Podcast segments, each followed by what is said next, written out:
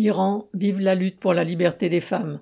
Lundi 19 septembre, de nouvelles manifestations ont eu lieu pour protester contre la mort d'une jeune femme, Massa Amini, arrêtée le 13 septembre par la police des mœurs pour, entre guillemets, port de vêtements inappropriés, et morte à l'hôpital le vendredi 16 septembre. Massa Amini, 22 ans, avait été admise à l'hôpital dans le coma le lendemain de son arrestation, avant de s'y éteindre trois jours plus tard. Pour nombre d'Iraniens, il ne fait guère de doute qu'elle est morte sous les coups de la police. Sa mort a déclenché une véritable vague de colère contre le régime et ses supplétifs.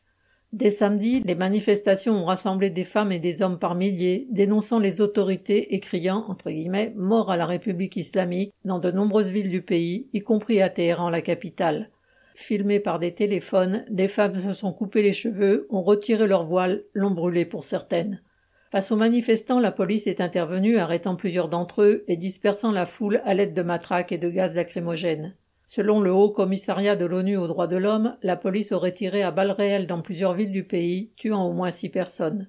Mais la vague de colère est telle que le président iranien a dû promettre une enquête et que des parlementaires, sentant le sens du vent, ont dénoncé la police des mœurs dans la presse, chose inhabituelle. Cette police est chargée de faire peser sur les femmes une véritable chape de plomb en leur imposant le port du voile obligatoire en public, mais aussi en leur interdisant de porter des manteaux courts au-dessus du genou, des pantalons serrés et des jeans troués ou encore des tenues de couleur vive. Une Iranienne a posté une vidéo dans laquelle elle explique que dès l'âge de sept ans, entre guillemets, si nous ne nous couvrons pas les cheveux, nous ne pourrons plus aller à l'école ni trouver un emploi. Nous en avons marre de ce régime d'apartheid de genre.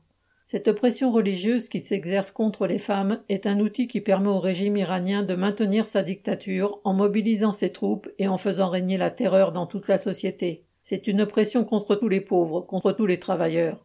Solidarité avec ces combattantes et tous ces combattants qui, ne comptant que sur eux-mêmes, se révoltent avec courage pour leur liberté et leur dignité. Serge Benham.